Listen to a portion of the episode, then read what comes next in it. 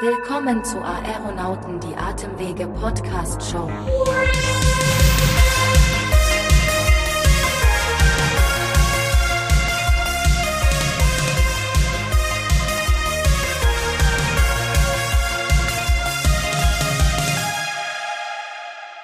So, und damit herzlich willkommen, liebe Zuhörerinnen und Zuhörer, zu einer neuen Folge Aeronauten, die Atemwege Podcast Show, eurem Podcast rund um die Atemwege. Schön, dass ihr mit am Start seid.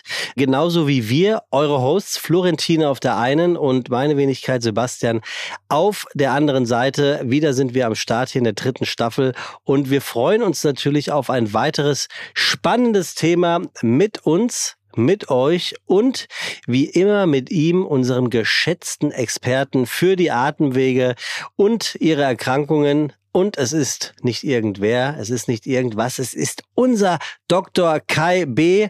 Ähm, Ab wann können wir dich eigentlich so vorstellen, liebe Florentina? Also jetzt nicht als Dr. Kai B., falls du das jetzt sagen wollen würdest, was wirklich oh, sehr unwitzig wäre.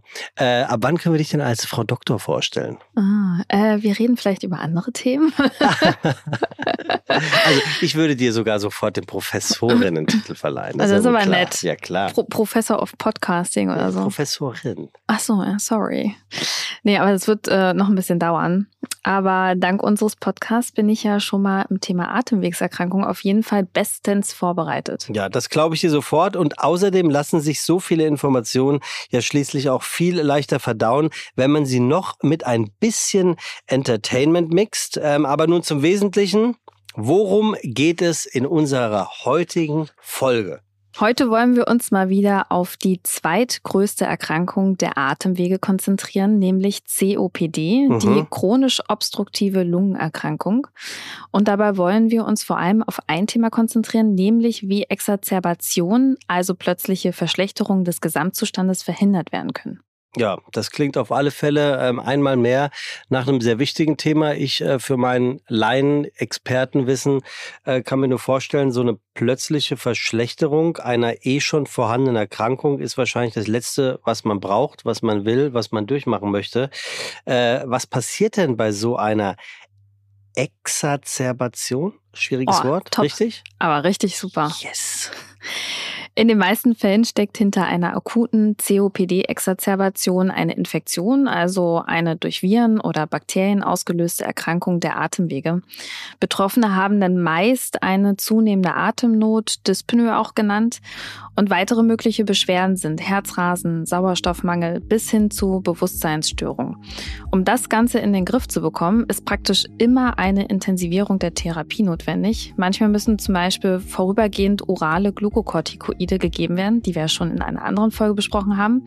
In schweren Fällen müssen die Betroffenen im Krankenhaus zum Teil auch auf der Intensivstation behandelt werden. Okay, spätestens jetzt äh, hört sich das genau nach etwas an, was man unbedingt verhindern möchte. Ähm, was für Möglichkeiten gibt es denn, um so eine Exazerbation äh, letzten Endes vermeiden zu können? Darüber sprechen wir am besten mit Kai, der unser Experte ist. Hier gibt es nämlich tatsächlich einige wichtige Punkte zu beachten. Bei einigen Betroffenen wird nämlich leider immer zu zögerlich die Therapie eskaliert. Und warum das so ist, wollen wir heute herausfinden. Außerdem sprechen wir auch noch über das Thema Impfungen. Dann würde ich sagen, starten wir doch direkt mit dem Wissenspart. Ähm, ich würde auch ein weiteres Mal sagen, heute mit dabei unser lieber Kai. wow. wir freuen uns auf alle Fälle. Aua. Gott, ich krieg schon wieder, krieg schon wieder einen, einen Klassenbucheintrag ja. von Kai. Muss mit deinen Eltern sprechen. Ähm, also, äh, was für ein Input äh, Kai mit am Start hat und was er zu diesem wirklich, wie ich finde, sehr spannenden Thema zu sagen hat, äh, hören wir jetzt. Ähm, ich krätsche einfach gleich zu Beginn mal dazwischen. Mich als Laien würde man nämlich direkt interessieren, ob man einen COPD-Patienten beziehungsweise eine COPD-Patientin so eine Exazerbation von außen ansieht, beziehungsweise woher man als Arzt oder Ärztin weiß, wann ein Betroffener oder eine Betroffene entsprechend behandelt werden muss. Ja, hallo, guten Morgen, ähm, liebe Florentine, lieber Sebastian. Schön, dass ich wieder dabei sein kann. Also sieht man dem Patienten das an? Ja, es kommt ein bisschen davon an, wie schwer das ist, ähm, diese Exazerbation. Drei Kilo. Ähm, und wenn Sie aber, ähm, sagen wir, wenn Sie nicht wirklich äh, nur eine vorübergehende leichte Zunahme der Symptome ist, dann sieht man das in der Regel schon. Also Patienten haben dann meistens schon mächtig mit ihrer Atmung zu kämpfen. Äh, aber im Zweifelsfall kann das natürlich schwierig sein, weil anders als wir haben uns über Asthma unterhalten, ähm, anders als bei Asthma-Patienten sind COPD-Patienten ja grundsätzlich immer krank. Also sie haben immer eine Funktionsstörung und sie haben eigentlich auch immer Symptome, mehr oder weniger. Äh, und insofern ist das manchmal schwierig zu sagen, wie viel Zunahmesymptom ist denn das jetzt? Äh, ist das ähm, ja normale äh, tägliche Schwankung oder ist das jetzt etwas, was über das Normale hinausgeht? Und das kann äh, bei diesem Patienten tatsächlich manchmal äh, nicht ganz trivial sein. Und von daher muss man da schon äh, den Patienten kennen und auch mal ein bisschen genauer hingucken und schauen, was ist denn jetzt eigentlich die Sachlage. Was sagst du deinen Patienten und Patientinnen? Worauf sollen sie zu Hause achten und ab welchen Symptomen empfiehlst du denn zum Arzt zu gehen? Also es sind genau wie du gesagt hast, die Leitsymptome, äh, die man den Patienten auch mitgibt und sagt, also wenn die Luftnot zunimmt ähm, äh, und zwar jetzt nicht jetzt über Wochen, sondern über einen Zeitraum vielleicht von wenigen Tagen, also eine mehr oder weniger akute Zunahme der Luftnot, das ist in der Regel immer abklärungsbedürftig, aber auch beispielsweise bei Patienten, die keinen Auswurf haben, wenn plötzlich Auswurf auf auftritt oder bei den Patienten, die chronischen Auswurf haben, wenn sich da die Menge oder äh, die Farbe des Auswurfs verändert. Ja, also jemand, der immer klaren hat, hat plötzlich gelben oder grünen, dann sollte das auch abgecheckt werden. Generell sollten Patienten bei Infekten darauf achten, ob sich ihre Atembeschwerden verschlechtern. Und damit meine ich jetzt nicht die, die Nase, die ja regelmäßig zu ist, Wobei das halt auch schwierig sein kann im Einzelfall. Ein COPD-Patient, der sehr schlecht Luft bekommt, wenn die Nase zu ist, dann hat er möglicherweise durch den Schnupfen auch das Gefühl, da fehlt ihm jetzt ein bisschen was. Äh, und der wird das viel stärker empfinden als eben ein, ein, ein Nicht-COPD-Patient. Aber da muss man drauf achten bei diesen Infekten. Sobald die auf die unteren Atemwege schlagen, da sollte man dann äh, möglichst zügig das zumindest mal anschauen lassen. Und wie kann das denn sein, dass Exazerbationen immer noch viel zu häufig zu über, übersehen werden bzw. zu spät erkannt? Ja, da möchte ich so ein bisschen den anklagenden Charakter aus der Frage rausnehmen. Das Problem ist natürlich, die Definition der Exazerbation, die ist ja sehr schwammig.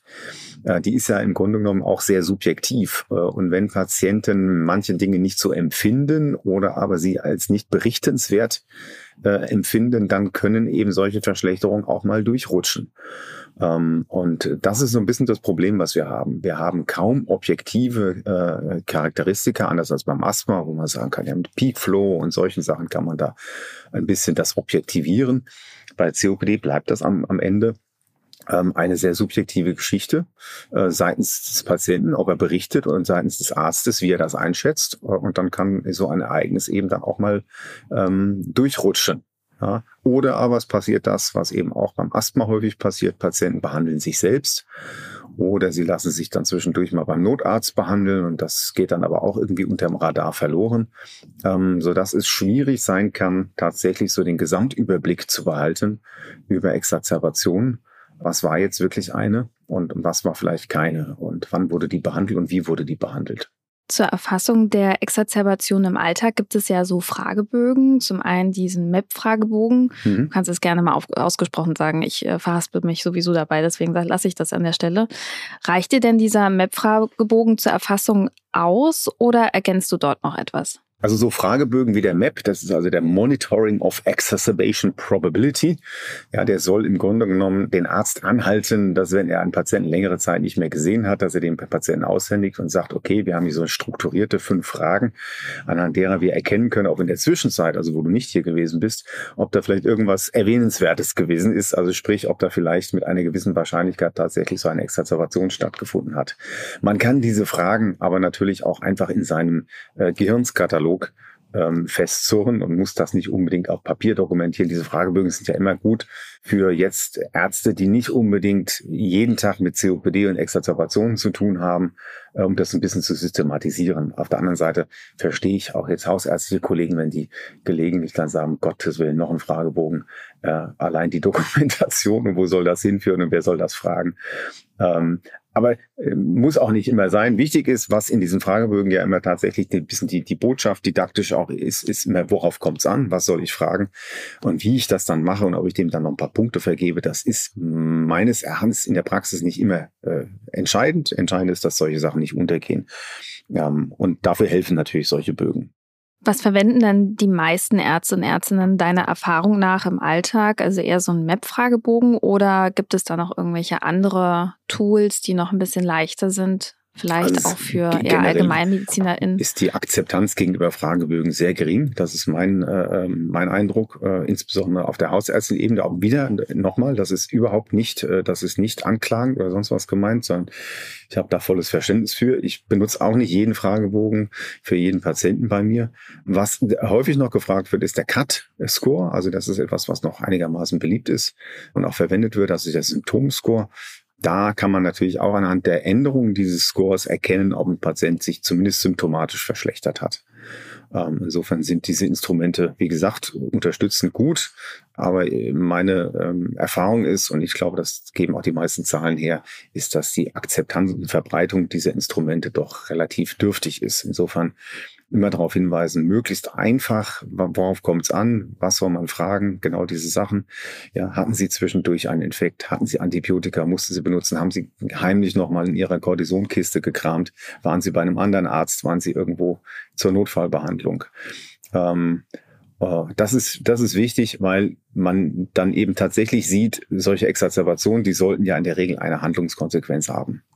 Ähm, das heißt, man muss sich überlegen, ob man eben die Dauertherapie intensiviert. Das ist der entscheidende Hintergrund. Darum nochmal, das ist ja kein ähm, akademisches Hütchenspiel, ob ich da jetzt Exacerbationen so oder so äh, dokumentiere, sondern das, die, die, die Quintessenz ist, es sollte eine, äh, eine Handlungskonsequenz erfolgen. Darum, deswegen sollte ich zusehen, dass ich das nicht verpasse. Also wäre deine Empfehlung für hausärztliche KollegInnen einfach zu entscheiden, was für sie am einfachsten ist, ob das jetzt nur ein Fragebogen ist auf, als Papierform oder ob man den im Kopf hat oder den Cut-Score benutzt. Ja. Nur dass man für sich das einfachste Tool aussucht und ähm, das dann ja. benutzt. Na, also was will ich, was verstehe ich unter einer Exacerbation? Was sind so die, die Hauptkriterien? Und bei jeder Visite nachfragen, ähm, sind solche Ereignisse irgendwie aufgetreten oder könnte so ein Ereignis äh, retrospektiv betrachtet auftreten? Aufgetreten sein. Und das reicht eigentlich schon. Und wie man das dann macht, äh, klar, je systematischer, desto besser. Aber letztlich, wie gesagt, es gibt keinen Goldstandard. Äh, und die Subjektivität aus dieser Einschätzung, die kriegen wir eben äh, ohne einen Goldstandard nicht raus. Und insofern bleibt immer eine Restsubjektivität da. Wie lautet denn deine Therapieempfehlung bei leichten, moderaten oder schweren Exazerbationen? Also die Leichen sind ja die, die am schwierigsten äh, überhaupt zu definieren sind. Ähm, ich würde mich persönlich schon ziemlich schwer tun, im Praxisalltag überhaupt äh, und außerhalb von der klinischen Studie, wo das ja auch manchmal sehr artifiziell ist, zu definieren, was das ist. Das ist einfach eine, eine Symptomschwankung, eine Zunahme, wo ich dann auch nicht so genau weiß, ist es Tagesform oder ist da wirklich, liegt da irgendwas dahinter. Also lassen wir die mal ein bisschen außen vor. Bei den Moderaten und natürlich bei den Schweren kommen dann andere Kriterien dazu. Moderat heißt tatsächlich schon, dass die Patienten erheblich Zunahme haben an entweder Auswurf oder Luftnot, die wirklich dann eine therapeutische Intervention äh, nötig macht. Und da muss man äh, zum einen gucken, ob man vorübergehend die Bronchiodilatator, also die symptomatische Therapie, intensiviert. Ja, reicht das als Hintergrundtherapie? Muss man vielleicht noch kurzwirksame Substanzen mal regelmäßig für eine Zeit hinzugeben zur bestehenden Hintergrundmedikation? Und dann ist die entscheidende Frage natürlich immer, braucht der Patient äh, orales Cortison, also braucht er einen Cortisonstoß, ähnlich wie beim Asthma und braucht er gegebenenfalls äh, alternativ oder dazu noch ein Antibiotikum. Also habe ich Hinweise darauf, dass, dass der Auslöser der Exazerbation eine bakterielle Infektion ist. Ähm, und hat der Patient vielleicht extreme Luftnot, pfeifende Nebengeräusche, eine entzündliche Komponente, wo ich vielleicht mit Cortison was erreichen kann. Und für die Antibiotikaentscheidung da fragen wir dann immer, wie gesagt, Qualität, Farbe des Sputums, äh, dann typische Begleitsymptome, Fieber und bei vielen, in vielen Praxen gibt es ja mittlerweile auch die Möglichkeit, zum Beispiel Point of Care CRP-Diagnostik zu machen. Da kann ein erhöhtes CRP auch immer einen guten Hinweis geben, ob jetzt ein Antibiotikum erforderlich ist ähm, oder nicht. Und das sind so die, die Kernfragen für die Moderate. Kann ich das noch ambulant machen? Auch das ist immer eine Frage. Kenne ich meinen Patienten? Ähm, wie stabil ist der oder muss ich jetzt hospitalisieren? Dann ist natürlich, das klingt auf dem Papier immer so einfach, aber immer die Frage, ist irgendwo ein Bett frei? Will der Patient überhaupt? Sehr häufig sagen Patienten, nee, um Gottes Willen, ich will gar nicht hospitalisiert werden. Und da arbeiten wir immerhin momentan daran, äh, bestimmte Kriterien auch zu entwickeln, objektivierbare Kriterien, um zu sagen, ähnlich wie bei der Pneumonie, mit den Pneumoniescores, und zu sagen, das sind jetzt knallharte Hospitalisierungskriterien. Also das gibt es ein paar Vorschläge, das ist noch nicht validiert, aber dass wir auch mal schauen nach Sauerstoffsättigung, Atemfrequenz, äh, Puls, Blutdruck, solche Dinge. Ähm, wer hat natürlich eine BGA? Wir als Pneumologen können das machen. Äh, das sind dann Entscheidungskriterien, wo man sagt, schwere Hypoxämie, schwere Hyperkapnie, ähm, solche Sachen. Da äh, hat man dann natürlich harte Kriterien, um zu sagen, jetzt geht's ins Krankenhaus.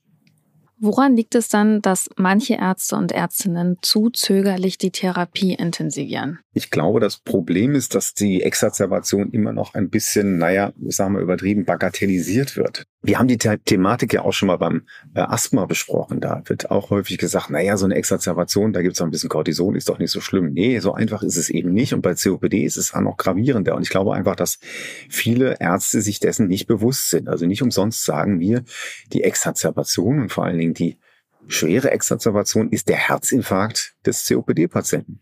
Das ist von der Prognose vergleichbar. Und kein Mensch würde bei einem Herzinfarkt sagen, naja Gott, dann machen wir ein bisschen hier, ein bisschen da. Äh, ist ja nicht so schlimm. Und äh, hattest du vielleicht zwischendurch mal einen, der gar nicht aufgefallen ist. Ne? Ähm, also da würde man ja nicht so nonchalant drüber gehen. Und äh, Exazerbationen müssen wir immer noch ein bisschen arbeiten und sagen, das sind ganz gravierende Ereignisse.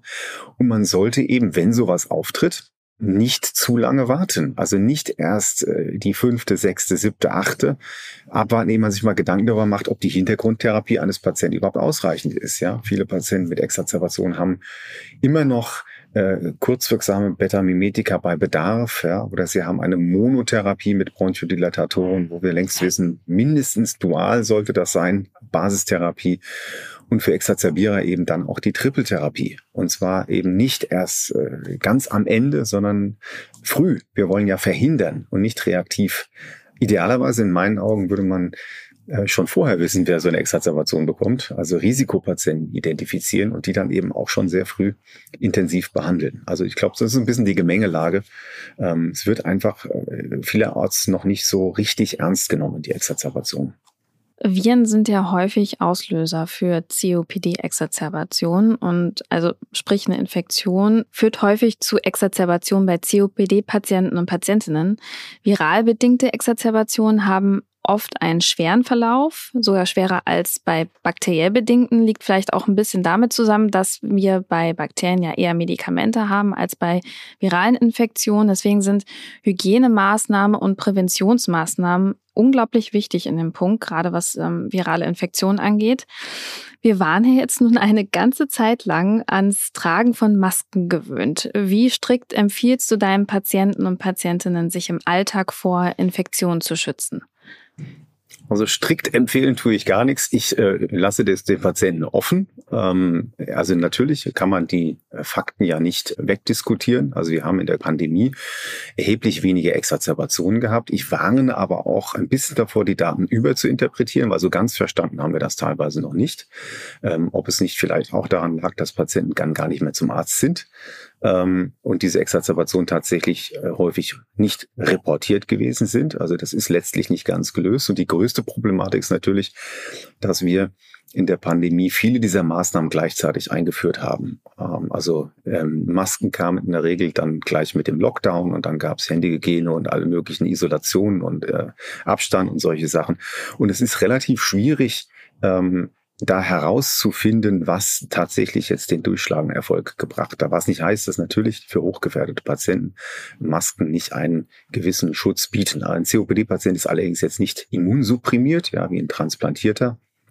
Aber wenn jemand eine schwere COPD hat, häufig exazerbiert, häufig Infekte hat, ähm, dann kann man ihm durchaus empfehlen, ähm, ob er sich überlegt, gerade in der kalten Jahreszeit, wenn er unter Menschen geht, in eine größere Menschenansammlung, ob er sich dann nicht äh, eine FFP2-Maske für die Zeit aufzieht. Ne? Nochmal aber, ähm, es wird häufig vergessen, dass sehr, sehr viele Infektionen gerade mit Covid-19 im, im häuslichen, im privaten Bereich stattgefunden haben. Und ähm, das ist natürlich, da gerade trägt man ja in diesem engen Kontakt, trägt man ja nun gerade keine Maske. Und das hat ja auch seinen guten Sinn, weil man ja letztlich auch auf als soziales Wesen auf äh, ein normales Zusammenleben angewiesen ist. Also deswegen, von mir gibt es da keine strenge Anleitung, Empfehlung, ähm, sondern ich diskutiere das mit den Patienten und letztlich muss ein Patient das für sich entscheiden, ob er das dann macht. Wenn man jetzt COPD-Patient oder Patientin ist und bemerkt, dass man eine Erkältung bekommt, kann man da noch irgendwie gegensteuern oder muss man sich dessen einfach jetzt so hingeben und gucken? Also das Problem passiert? ist, dass ja tatsächlich, wenn äh, die Symptome kommen, meistens ja ein Großteil der Infektion bereits abgelaufen ist äh, und man dann relativ wenig tun kann. Äh, man sollte dann aber bei frühzeitiger Infektzeichen auf jeden Fall darauf achten, dass man seine Hintergrundmedikation dann tatsächlich auch konsequent nimmt vergessen sehr häufig, dass es auch bei COPD ein massives Adhärenzproblem gibt. Ja. Und das ist natürlich dann extrem kontraproduktiv. Also man während dann einer solchen anbahnenden Erkältung dann noch auf die Idee kommt, seine inhalative Therapie wegzulassen, ist sicherlich nicht sinnvoll. Ähm, dann sollte ein Infekt dann beobachten und dann muss man eben schauen, ähm, ob es bestimmte Alarmhinweise gibt. Und dann sollte man frühzeitig handeln. Also nicht erst dann, wenn man quasi vor Luft nur das Bett nicht mehr verlassen kann, ähm, ob sich dann eben solche Alarmzeichen einstellen. Kommt hohes Fieber hinzu, kommt ver verfärbter Auswurf hinzu, äh, nimmt die Dyspnoe zu, ähm, äh, nimmt die Mobilität ab, solche Dinge. Ja, oder ist es dann wirklich auch nur auch das dürfen wir nicht vergessen, es gibt natürlich auch COPD-Patienten, die haben nur triviale, äh, einen trivialen Schnupfen haben und wo das nicht unbedingt zur Exacerbation führen muss. Ähm, aber man muss die Patienten sensibilisieren, dass sie genau diese Warnhinweise dann einfach auch beachten können und dann rechtzeitig handeln. Zum Thema Impfungen, welche Impfungen würdest du solchen Patienten und Patientinnen empfehlen? Also COPD-Patienten brauchen tatsächlich so einen, einen gewissen Strauß von äh, Impfungen. Ähm, da gibt es äh, zwei Sachen, die man unterscheiden muss. Es gibt also zum einen mal die Erkrankungen, wo COPD-Patienten aufgrund der Grunderkrankungen ein hohes Risiko haben, einen schweren Verlauf zu nehmen. Das ist in erster Linie die Lungenentzündung. Also Patienten mit COPD haben ein äh, hohes Risiko, an einer Lungenentzündung zu versterben, im Gegensatz zu gesunden oder nicht COPD-Patienten. Deswegen sollten Sie sich vor den Keimen die äh, impfpräventabel sind, sollten Sie sie schützen. Das ist natürlich in erster Linie die Influenza. Äh, das sind aber dann auch die Pneumokokken. Und dann gibt es die Empfehlung noch auch für äh, Pertussis. Auch das ist äh, bei COPD unter Umständen problematisch. Und natürlich klar, Covid-19, da sind COPD-Patienten klassisches Risikoklientel, äh, was ein hohes Risiko hat für einen schweren Verlauf. Also auch das auf jeden Fall. Und äh, anderes äh, äh, Virus reden wir gleich noch drüber. Neue Option RSV, andere Geschichte. Und das Zweite, das sind dann die Erreger, die Exacerbationen der COPD auslösen können. Also da geht es nicht um, unbedingt äh, davor, sich vor der Infektion zu schützen, sondern vor den Folgen der Infektion, also das Triggern einer äh, Verschlechterung der COPD, der Exacerbation. Auch das kann natürlich durch Influenza, Pneumokokken ähm, und auch andere Viren getriggert werden. Und auch da gibt es Daten, dass beispielsweise eine Influenza, äh, aber auch die Pneumokokkenimpfung tatsächlich die Exacerbationen reduzieren kann beim Patienten. Also das wäre dann sozusagen ein Sekundäreffekt äh, und deswegen wird das da auch empfohlen. Und die dritte Gruppe, das sind dann generelle äh, Impfempfehlungen, die jetzt nicht unbedingt was mit der COPD oder COPD-Exacerbation zu tun haben. Da haben wir seit äh, neuerem dann die Zoster-Impfung als Empfehlung äh, dabei. Äh, natürlich macht Zoster keine Pneumonie und äh, jedenfalls nicht beim Immungesunden und äh, macht auch keine COPD-Exacerbation, aber trotzdem weiß man, dass COPD-Patienten aufgrund verschiedener ähm, Hintergrundproblematiken eher dazu neigen, einen schweren Zosterverlauf zu haben oder häufiger zu reaktivieren. Deswegen wird das generell auch für COPD-Patienten, unabhängig jetzt von dem, ähm, von Exacerbationen etc., wird das empfohlen. Also das sind so die ähm, drei Gruppen, und da sollte man schon darauf achten, dass das bei den COPD-Patienten unabhängig vom Schweregrad dann tatsächlich auch konsequent gemacht wird. Das war nochmal ein guter Punkt, also unabhängig vom Schweregrad. Haben denn Impfungen auch einen negativen Einfluss auf die COPD-Erkrankung, wenn da jetzt Patienten irgendwie Angst davor haben? Nein, also die Impfungen haben auf die COPD-Erkrankung keinen negativen Effekt. Es gibt natürlich die üblichen äh, Impfreaktionen, äh, die bei dem einen Patienten mehr und weniger äh, stark ausfallen. Und da gibt es dann eben natürlich auch entsprechend jeden Patienten, der mal irgendwie mit dem einen oder anderen eine gute oder schlechte Erfahrung gemacht hat. Und es gibt natürlich das äh, ähm, letztlich nicht aussterbende Missverständnis, dass man mit der Grippeimpfung dann gegen alle Erkältungen gefeit ist. Und es gibt sehr viele Patienten, die dann quasi ganz enttäuscht kommen und gesagt, jetzt habe ich mich gegen Grippe impfen lassen und ich war aber dreimal erkältet in dem Winter und dann so das Gefühl haben, das bringt eh nichts und dann komme ich nie wieder, mache ich das nicht mehr. Also da reden wir uns schon seit Jahren den Mund fusselig. Ähm, dass das eine mit dem anderen nicht unbedingt was zu tun hat. Also das ist dann einfach häufig eine Frage, wie man subjektiv damit umgeht oder welche, welches Verständnis man auch hat letztlich für diesen Präventionsgedanken. Hm, aber für die COPD negativ auswirken äh, kann sich eine Impfung nicht. Was kann denn eigentlich passieren, wenn man eine RSV-Infektion bekommt? Es gibt äh, zwei Gruppen, die äh, dazu neigen, schwerere Verläufe zu bekommen. Schwerer Verlauf heißt eine äh, Infektion der unteren Atemwege, also sprich eine, eine Lungenentzündung, eine Pneumonie. Und dazwischen so, zwischen diesem kleinen, äh, Kleinkinds- und Säuglingsalter äh, und den Älteren äh, verläuft eine RSV-Infektion in der Regel als, ja, normale Erkältung. Ja, äh, bei den meisten, die würden das nicht äh, erkennen, ob das jetzt ein Rhinovirus ist oder ein RSV, wenn sie keine Begleiterkrankung haben. Nur bei den eben ganz Jungen und den Älteren, da wissen wir, dass RSV dann Lungenentzündung macht und im Grunde genommen so eine ähnliche Symptomatik macht wie eine, wie eine, ein schwerer Influenza-Verlauf, ja, oder auch ein, ein Covid-Verlauf. Also sprich, die Patienten haben dann Luftnot, sie haben eine richtige Lungenentzündung, in der Regel dann eine ähm, Entzündung der Lungenbläschen des Interstitiums ähm, und äh, können dann eben äh, auch alle äh, Verlaufsformen annehmen von eben ja nur Hospitalisation und Überwachung bis hin zu schwerem respiratorischen Versagen, äh, Intensivmedizin, Beatmung etc. bis hin zu Tod äh, auch Todesfälle durch RSV. Ähm, die gibt es und das ist durchaus vergleichbar mit äh, so der ein oder anderen Influenza-Saison. Also ist nichts, was man irgendwie unterschätzen sollte. Die RSV-Impfung ist ja jetzt ein sehr aktuelles Thema. Äh, ist diese für alle COPD-Patienten und Patientinnen indiziert oder wer sollte sich impfen lassen?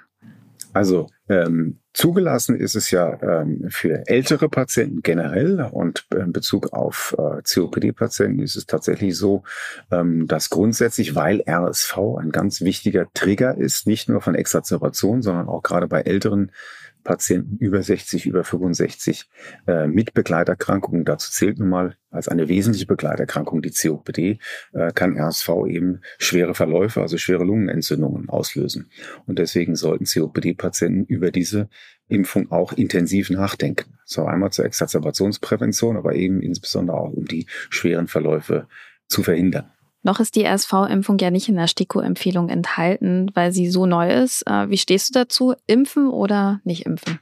Also wir haben auf der einen Seite die STIKO-Empfehlung, wir haben auf der anderen Seite immer eine Zulassung.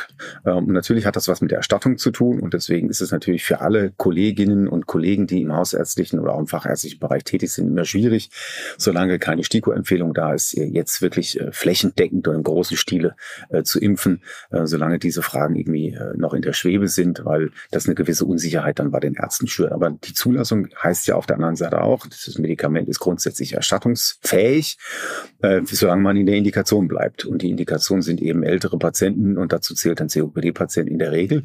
Und deswegen, ich würde im Moment tatsächlich mir meine Risikopatienten anschauen, die die häufig exazerbieren, von denen ich auch weiß, dass sie in den Wintermonaten häufig Probleme haben.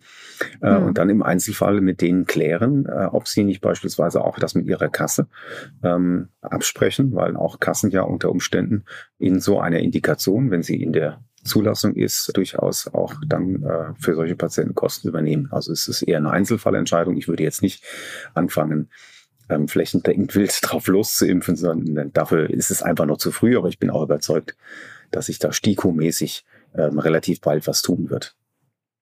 Was ist denn der RSV-Impfstoff für einen Impfstoff? Gibt es da irgendwelche Besonderheiten?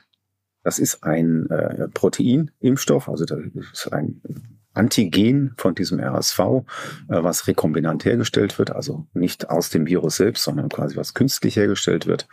Also ein klassischer Proteinimpfstoff und der ist zusätzlich, ähm, gerade weil er eher in dieser älteren Gruppe wirken soll, ist er adjuvantiert, also mit einem äh, Immunverstärker versehen und das sorgt dafür, dass eben gerade bei Älteren, die ja häufig eine schwache Immunantwort oder eine schwächere Immunantwort haben auf eine Impfung, dass es zu einer ausreichenden Immunantwort kommt. Das wird aktuell äh, einmal äh, intramuskulär gegeben, kann auch mit anderen, zum Beispiel mit Grippe, äh, Impfstoff kombiniert werden. Also im Grunde genommen jetzt äh, ein, wenn man so will, traditioneller, ähm, bekannter Wirkstoff, ohne dass da irgendwelche Besonderheiten wären. Und wann würdest du einem COPD-Patienten empfehlen, sich impfen zu lassen, wenn du jetzt einen identifiziert hast, der schon ein bisschen älter ist und sagst, hm, okay, das ist ein Risikopatient, der bräuchte das? Also grundsätzlich jederzeit, aber natürlich äh, hat RSV auch eine gewisse Saisonalität.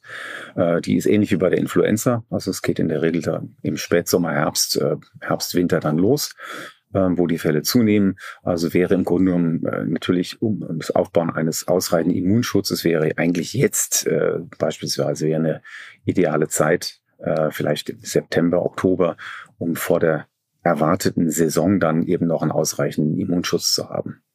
Und welche Rolle spielen dabei die Pneumologen oder Pneumologinnen und welche die Hausärztinnen beim Thema Impfungen, auch gerade im Hinblick auf RSV-Impfung?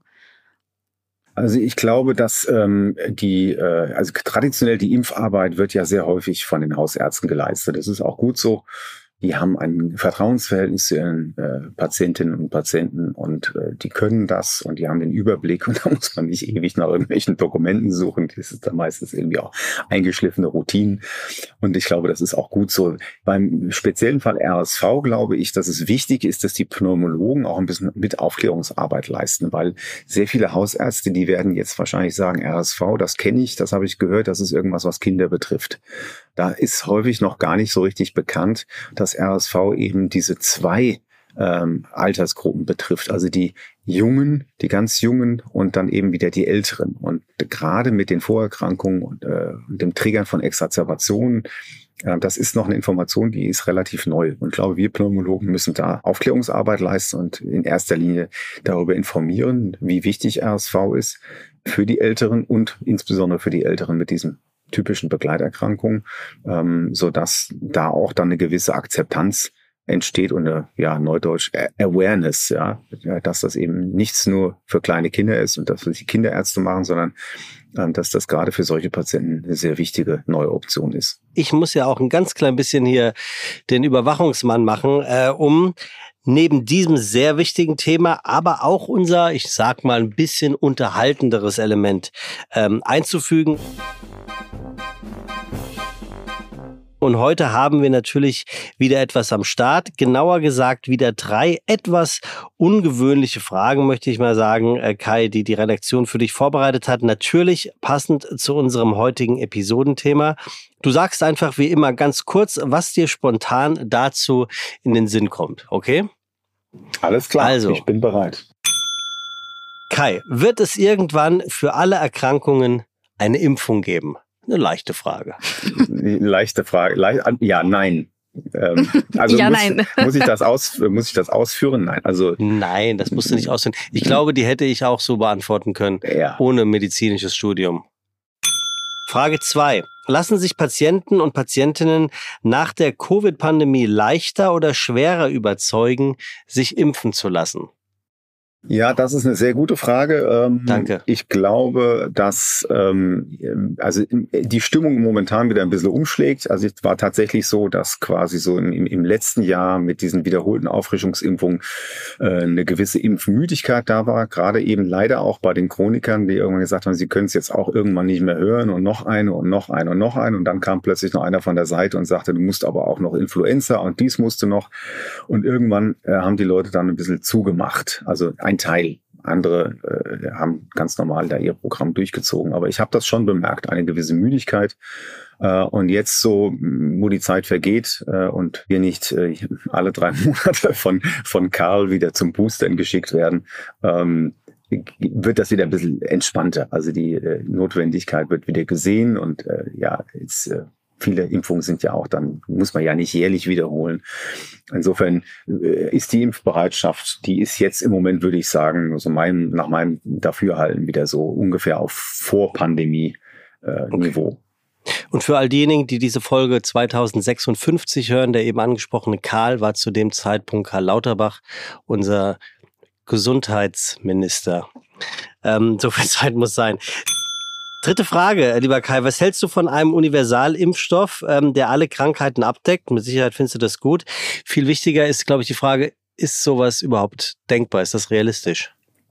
Nein, äh, also selbst wenn man jetzt sagt, also Viruserkrankungen oder Infektionskrankheiten, ist es dann natürlich nicht realistisch, weil äh, wir sehen ja jetzt schon, ganz trivial bei der Influenza, dass wir jedes Jahr einen neuen Impfstoff brauchen, einfach weil das Virus sich verändert.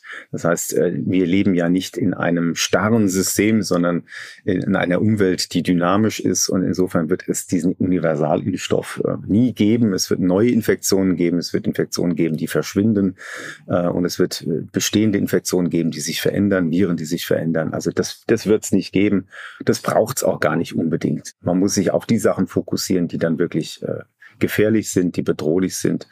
Ähm, und ansonsten sehen wir ja auch, wir haben ja jetzt auch mal im letzten Winter zumindest so einen eine Idee davon bekommen, dass vielleicht das völlige Vermeiden jeglicher Infektionen, äh, gerade im jüngeren Alter, vielleicht unter Umständen gar nicht so äh, natur- und Gott gewollt ist, äh, dass das vielleicht auch so seinen Sinn hat. Ähm, also insofern auch hier würde ich sagen, ähm, ist nicht denkbar und ist, glaube ich, auch nicht wünschenswert. Lieber Kai, ganz herzlichen Dank äh, für die Beantwortung äh, dieser Fragen. Du hast dich wie immer nicht nur im Wissensteil der Vorhang geschlagen, sondern auch in den Momenten, wo ich ein wenig das Wort ergriffen habe. Und äh, ja, ähm, ergriffen ist äh, wahrscheinlich auch hier das Stichwort des Momentes, denn ich bin ein weiteres Mal ergriffen, wie schön wir diese Folge hier durch die Zeit gebracht haben, liebe Florentine. Und äh, wichtige und interessante Informationen sowie Einblicke bekommen haben ich denke, da war natürlich auch wahrscheinlich das eine oder andere für unsere Zuhörerinnen und Zuhörer dabei, um äh, Dinge mitzunehmen, oder? Definitiv, äh, davon gehe ich aus. Auf jeden Fall, wir haben Gott. heute wieder mal erfahren, dass gute Prävention das Mittel zur Vermeidung von Komplikationen ist. Denn jede Exazerbation, die verhindert werden kann, verbessert den Krankheitsverlauf, ist logisch. Das absolut oberste Ziel in der Behandlung von COPD-Patienten und Patientinnen muss also immer sein, möglichst jede Exazerbation zu vermeiden. Und da spielt natürlich zum einen das Thema Infektionsrisiko, Senken eine große Rolle, aber auch der richtige Umgang mit der Situation, falls es doch einmal zur Exazerbation kommt und natürlich auch das Thema Impfungen. Hier erwarten uns demnächst noch einige spannende Neuigkeiten, glaube ich, und damit verabschieden wir uns von euch. Ja, das äh, kann ich genauso unterschreiben, liebe Florentine. Es hat wie immer großen Spaß gemacht, mit dir hier in diesem wunderbaren Studio zu sitzen. Für mich natürlich immer wieder spannend, das ein oder andere Thema so ein bisschen auf dem Beifahrersitz mitzuhören und es bleibt dann natürlich dann doch an der einen oder anderen Stelle etwas hängen. Heute zum Beispiel dieses unglaubliche Wort Exazerbation. Mittlerweile kann ich es, glaube ich, im Schlafe sprechen. Aber was ich euch versprechen kann, ist, dass ihr uns zu den glücklichsten Hosts macht, die es auf diesem Planeten nur geben kann, wenn ihr unserem Podcast folgen würdet. Wir freuen uns natürlich auch über Bewertungen oder Kommentare. Wir hören uns höchstwahrscheinlich in zwei Wochen wieder.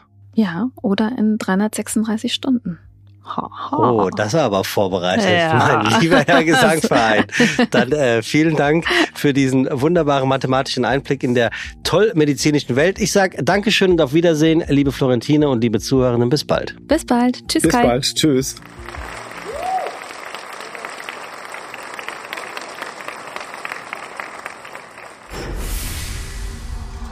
Aeronauten präsentiert von GSK.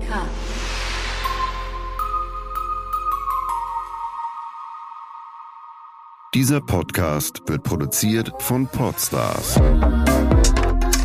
bei OMR.